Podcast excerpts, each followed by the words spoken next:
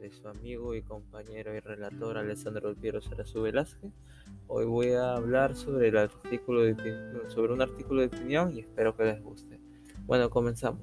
Acciones de prevención para mejorar la salud emocional de los niños, niñas y los adolescentes frente a la COVID-19.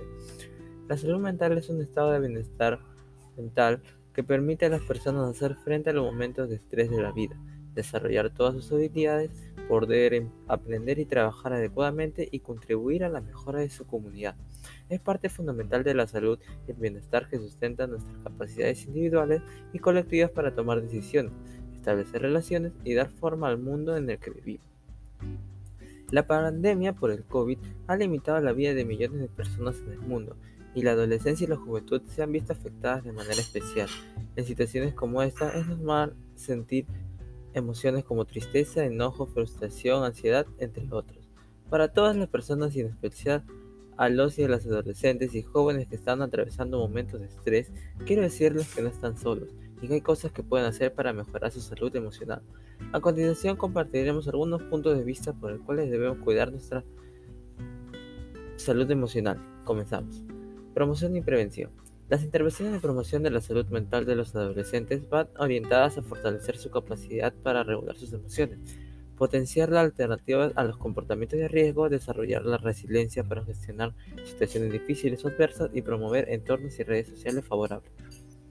Esos programas requieren un planteamiento que abarque múltiples niveles y varias plataformas de difusión, por ejemplo, medios digitales, entornos de atención médica o social, escuela o la comunidad, así como diversas estrategias para llegar a los adolescentes, en especial a los más vulnerables.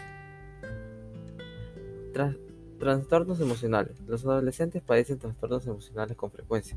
Los trastornos de ansiedad que pueden presentarse como ataques de pánico o preocupaciones excesivas son los más frecuentes en este grupo de edad y más comunes entre adolescentes mayores que entre los más jóvenes. Se calcula que el 3,6% de los adolescentes de 10 a 14 años y el 40, no, el 4.6% de los 15 a 19 años padece un trastorno de ansiedad. También se calcula que el 1,1% de los adolescentes de 10 a 14 años y el 2,8% de los 15 a 19 años padecen depresión. La depresión y la ansiedad presentan algunos síntomas iguales, que son como cambios rápidos e inesperados en el estado de ánimo. La ansiedad y los trastornos depresivos pueden dificultar profundamente la asistencia a la escuela, el estudio y hacer los deberes. El retraimiento social puede exacerbar el aislamiento y la soledad. La depresión puede llevar también al suicidio. Datos y cifras. En el mundo, uno de cada siete jóvenes de 10 a 19 años padece algún trastorno mental, un tipo de trastorno que supone el 13% de la carga mundial de morbilidad en este grupo etario. La depresión la ansiedad y los trastornos del comportamiento se encuentran en las principales causas de enfermedad y discapacidad entre los adolescentes. El suicidio es la, cuarta causa de muerte entre los jóvenes de 15 a 19 años. El hecho de no ocuparse de los trastornos de salud mental de los adolescentes tiene consecuencias que extienden a la edad adulta, perjudican la salud física y mental de la persona y restringen sus posibilidades de llevar una vida cotidiana.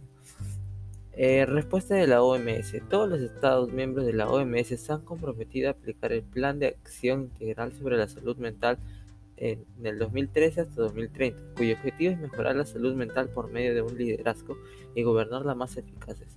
La presentación de una atención completa, integrada y adaptada a las necesidades en un marco comunitario, la aplicación de estrategias de promoción y prevención, el fortalecimiento de los sistemas de información, los datos científicos y las investigaciones. El Informe Mundial sobre la Salud Mental, Transformar la Salud Mental para Todos, publicado por la OMS, se hace un llamamiento a todos los países para que aceleren la aplicación del plan de acción y se afirma que todos los países puedan lograr progresos significativos en la mejora de la salud mental de su población si se concentra en las siguientes tres vías de transformación.